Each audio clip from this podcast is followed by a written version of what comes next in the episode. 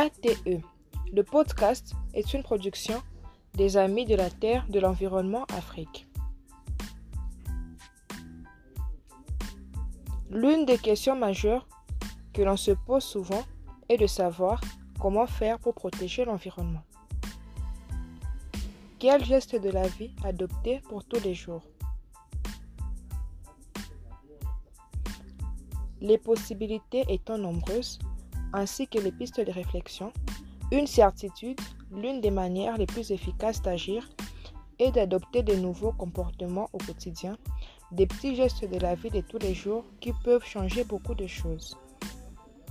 En voici six domaines que nous avons épinglés. 1. S'alimenter différemment.